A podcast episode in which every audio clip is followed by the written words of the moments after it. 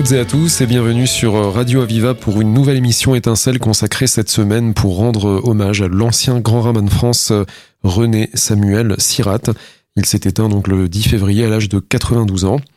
Je suis ravi et honoré d'avoir à mes côtés et de recevoir à notre micro Michael Yankou, qui est donc euh, pour la plupart de Montpellierin relativement connu et il n'est plus nécessaire de le présenter, mais il est docteur donc en histoire, directeur de l'Institut euro-méditerranéen Maïmonide à Véro-Est au Madaquin de Montpellier et bien sûr auteur de nombreux livres et euh, délégué euh, régional du comité français pour Yad Hashem en Languedoc-Roussillon. Bonjour Michael Yankou.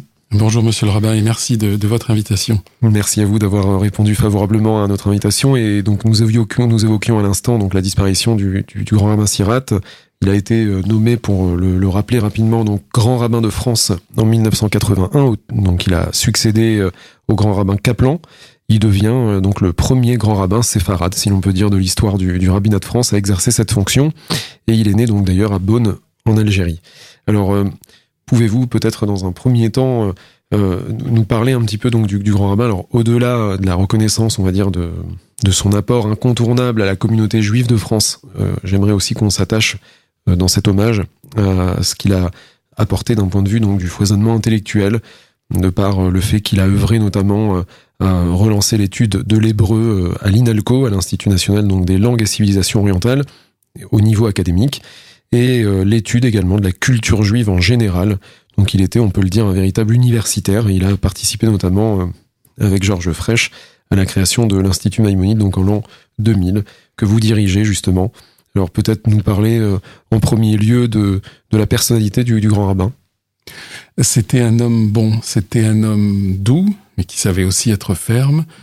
Il émanait de lui une grande euh, bonté, une grande douceur. C'était un, homme bienveillant.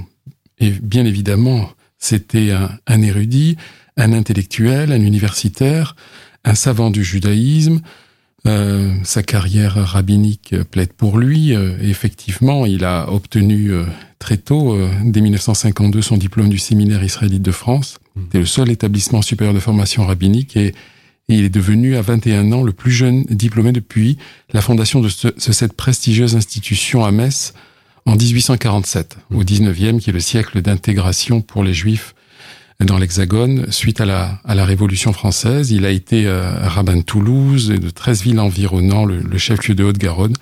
Et il a été nommé en octobre 55 directeur de l'enseignement religieux de l'association consistoriale israélite de Paris. Voilà pour euh, ses débuts.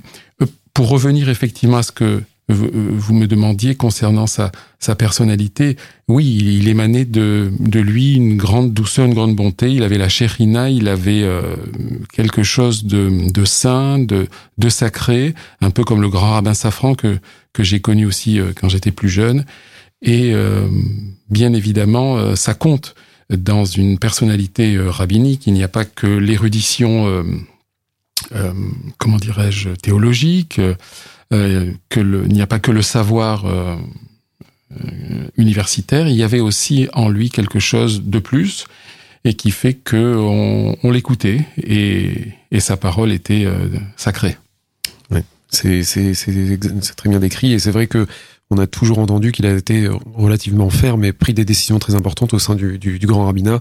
Mais effectivement, remettre en avant cette, ces qualités humaines, c'est très, très important.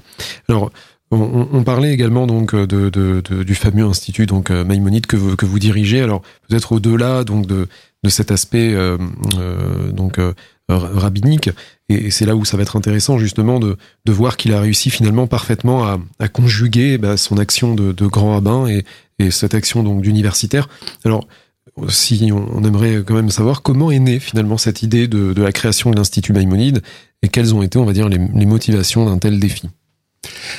Eh ben, en 1985, euh, lors de l'inauguration du Migvé médiéval de Montpellier, au début des années 80, la municipalité s'est penchée sur les racines hébraïques de la cité et savait que effectivement il y avait une communauté juive florissante, des cénacles de savants, hébraïsants, arabisants, hellénisants qui ont mis à profit les collectivités locales de leur potentialité. Et avec des historiens, des archéologues, ils se sont penchés dans les archives latines chrétiennes sur une possible mention euh, d'une présence juive et il y a eu en 1277, il y avait en 1277 l'acte de vente d'une maison qui jouxtait au 1 rue la baralerie, la synagogue et ses dépendances. on a cherché, on a trouvé, on a restauré ce bain rituel. Il a été inauguré en 1985 par Georges Frêche et René Samuel Sirat. Mmh. Puis après a germé l'idée de doter Montpellier d'une structure sur les études juives. Alors pour parler plus concrètement, en, à la fin des années 90, euh, je crois que c'est en 99, Michel Bensoussan euh, m'avait demandé d'animer euh, la table ronde de la journée de Jérusalem. Et on avait défini une thématique Jérusalem terrestre, Jérusalem céleste. Et dans ce cadre-là, j'avais invité plusieurs personnalités, dont Victor Malka et René Samuel Sirat. À cette occasion, il a dit quelque chose qui ressemble à cela. Euh, voilà, Montpellier a des racines hébraïques importantes. Il faudrait qu'il y ait un institut d'études juives. Euh, à peine était-il descendu de la scène que le euh, député maire Georges Frêche l'a pris au mot. Il lui a dit montez quelque chose et je vous aide, je vous subventionne. Ainsi est née l'idée d'un institut d'études juives à charge pour lui de véhiculer tous ces principes fondateurs de la cité de Montpellier et ces principes aussi euh, qui rejoignent certains principes euh, du judaïsme, le dialogue, la rencontre, voilà, et donc la fraternité. Et c'est ainsi qu'est né ce, cet institut d'études juives en 2000. Et, dès le départ, le grand rabbin Sirat, avec l'aval de Georges Frêche, nous a demandé, bien évidemment, euh, et en toute modestie, mais d'enseigner l'histoire et la civilisation du judaïsme et d'Israël, mais aussi, c'est le deuxième pilier central de notre institution, le dialogue interreligieux multiconfessionnel entre les religions du livre, la fraternité d'Abraham, la fraternité abrahamique, et aussi la valorisation du patrimoine montpellierin hébraïque médiéval. Mais voilà, le dialogue interreligieux était quelque chose de très important pour lui. On sait qu'il a été l'un des premiers à travailler sur le dialogue multiconfessionnel. Le pape Jean-Paul II, quand il est allé au Kotel, il a demandé à ce que le rabbin Sirat vienne avec lui. Il est, je crois, l'un des seuls juifs à avoir été accueilli à la mosquée Omeyyade de Damas. Mhm. C'est dire si le grand rabbin Sirat était connu euh, pour son ouverture, pour euh, sa propension au dialogue. Et il nous disait souvent, il faut aller, il faut dialoguer, il faut pas avoir peur. Si on a peur, c'est qu'on n'est pas sûr de son judaïsme. Donc, c'est quelqu'un qui, qui, qui, est sûr de sa, son judaïsme, forte piété, une forte connaissance, il peut aller dialoguer, il ne risque rien. Très bien, c'est vrai qu'on a toujours entendu que c'était un de ses points forts et qu'il attachait une, grande importance à ce, dialogue, mais c'est vrai que là ça met en valeur davantage sa, personnalité. Alors nous allons marquer une courte pause musicale et nous allons nous retrouver juste après. Merci de rester sur Radio Aviva. Aviva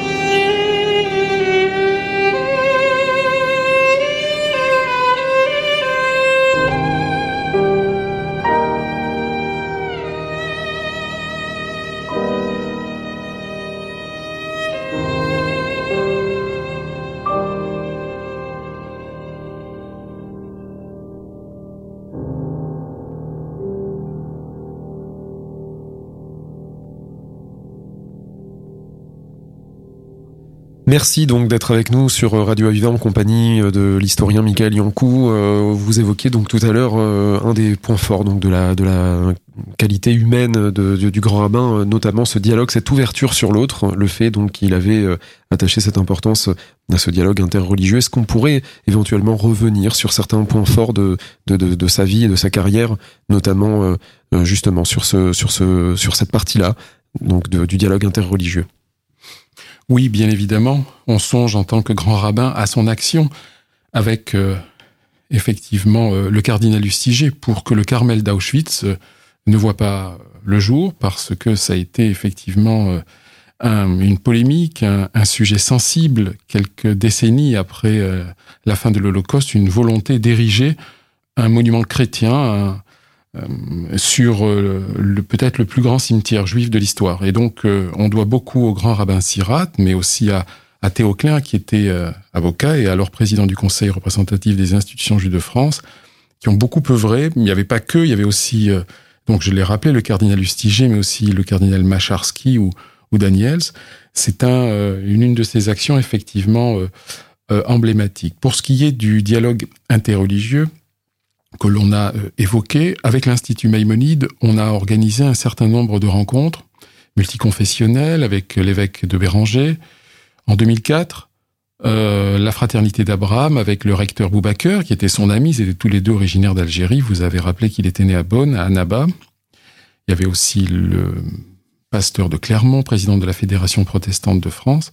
Et donc c'était une partition à quatre voix autour de la, effectivement, euh, fraternité euh, entre les frères aînés euh, monothéistes. C'était une, une, rencontre passionnante. Et à ce propos, euh, chacun disait j'ai la multitude, j'ai ci, j'ai ça, pour vous faire sourire. Et le grand rabbin Sirat avait rajouté et nous, nous avons l'antériorité.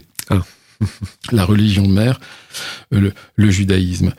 Euh, on lui doit bien évidemment énormément euh, de choses. Vous avez rappelé qu'il a beaucoup œuvré à l'INALCO, à l'École nationale des langues et civilisations euh, orientales, enfin École nationale qui est devenue Institut national des langues et civilisations orientales.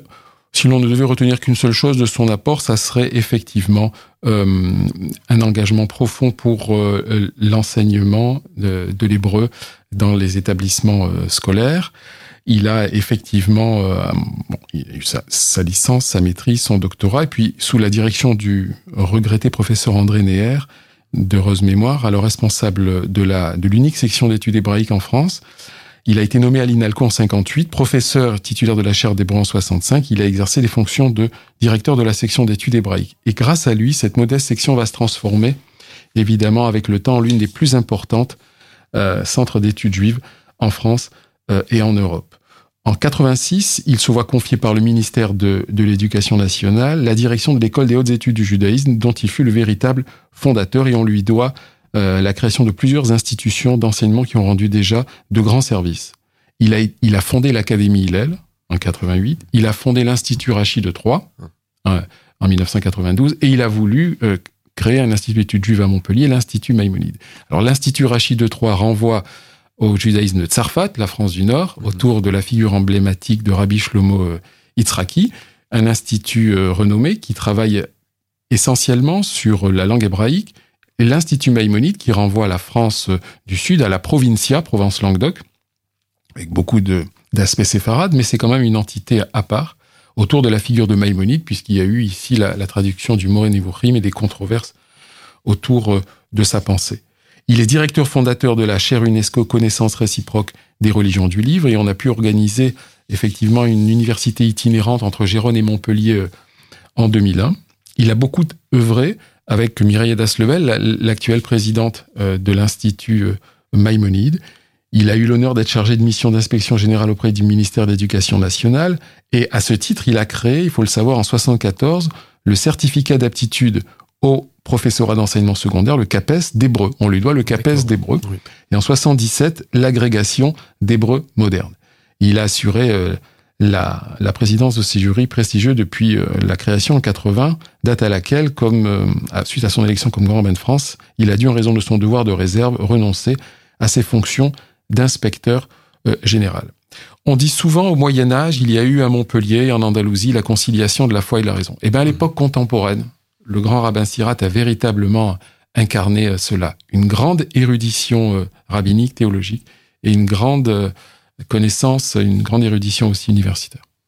Oui, c'est vrai qu'en mettant tout ça en avant, on, ne savait pas qu'il était s'était autant investi, qu'il était autant impliqué dans, dans, dans, des œuvres aussi importantes et, et fondamentales. Alors, c'est vrai que cet institut Maïmonide aujourd'hui euh, euh, est quand même une fierté donc pour la ville de Montpellier. Je pense que tous les, les maires qui se sont d'ailleurs succédés euh, ont encouragé et continuent à encourager ce, cet institut.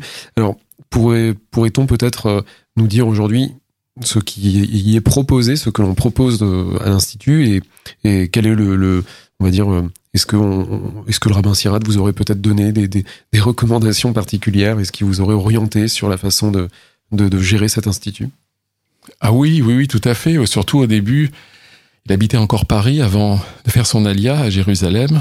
Euh, et je l'avais souvent au téléphone et il donnait des conseils euh, précieux à la fois dans la rédaction des lettres. Il disait il faut pas dire plusieurs fois Monsieur le Président, mais il faut Monsieur le Président, Monsieur le Professeur. Euh, quand il venait, c'était toujours une grande joie, et aussi pour la communauté de Montpellier. à la cime, il y a de nombreux souvenirs de de son apport. Hein. Puis il a été grand bain de France euh, avec Joseph Bensoussan, euh, avec Alain Zilberman. Euh, il a beaucoup œuvré.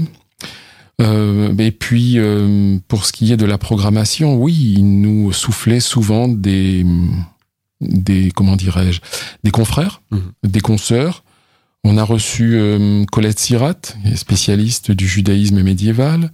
On a reçu Ahmed Charlan euh, sur ses conseils, Dalil Boubaker, pour le dialogue euh, interreligieux. Le rabbin Claude Sultan. on a reçu avec lui le grand rabbin Goldman, l'ancien grand rabbin de Paris, le père d'Ariel Goldman, président de la FJF et, et du FSJU.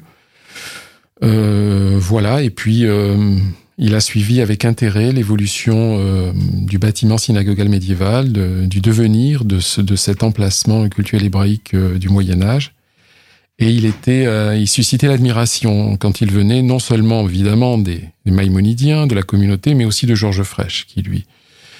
Et je crois que l'une des dernières conférences qu'il a données, d'ailleurs, c'était en 2010 avec Georges Frêche, peu avant la disparition de l'ancien maire, et devant une, une salle comble deux concerts, tous les deux, deux fortes personnalités. Ils ont euh, évoqué tout ce que l'Europe, la Méditerranée doivent au peuple juif, sentant tous les deux la résurgence de l'antisémitisme. Voilà donc effectivement, on a, beaucoup de souvenirs. Perla Danan euh, aussi euh, pourrait témoigner. Elle, était là sur de nombreuses rencontres. Donc on a effectivement un lourd, lourd héritage. Nous, c'est un institut d'études juives. Euh, je ne suis pas euh, rabbin, on n'est pas des gens, euh, comment dirais-je, enfin voilà, on n'est pas docteur de la loi, mais effectivement, pour ce qui est de cet héritage universitaire, il nous a apporté beaucoup et, on va essayer effectivement de perpétuer son, message. Et, et, son message était axé autour de deux mots, probablement pas seulement, hein, la connaissance et la transmission. Vous rappeliez donc euh, dans ces nombreux témoignages euh, euh, ce que on pourrait lui devoir, c'est vrai effectivement par rapport à tout ce qu'il a pu faire et, dans, ses œuvres et dans sa façon d'être, mais peut-être rappeler éventuellement bah, ce qu'il a produit, ce qu'il a écrit, s'il a des travaux pratiques. Effectivement, Monsieur le rabbin, on lui doit trois ouvrages. Omer Asira en hébreu, qui est paru en 1973 à Jérusalem, la joie austère, des entretiens avec Emmanuel Hirsch, qui est paru euh, en 1990 aux éditions du Cerf, et La tendresse de Dieu, avec Martine Lemallet, qui est paru à Paris en 1996 aux éditions Nil Édition, et de nombreux articles, préfaces, communications, allocutions. Euh, voilà, donc euh, son héritage est, conséquent, et mm, effectivement, c'est une figure emblématique du judaïsme français post, post-Shoah. Il a contribué à la reconstruction du judaïsme hexagonal euh, exsangue au sortir de la Seconde Guerre mondiale.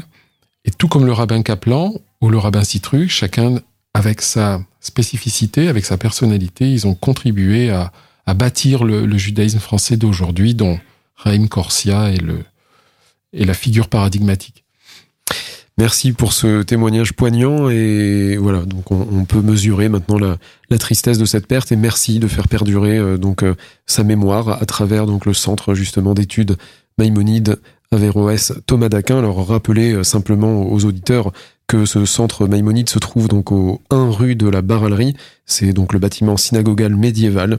Il est ouvert donc du lundi au vendredi. C'est un centre qui donne la possibilité donc de nombreuses conférences, de rencontres, de cours, voilà, sur de nombreux thèmes liés aux, trois religions, au dialogue interreligieux. Merci Mika Liankou. Merci Monsieur le Rabbin et merci Radio Aviva. Merci et on peut retrouver donc euh, les émissions en podcast sur le site internet www.radio-aviva.com. À la semaine prochaine, merci.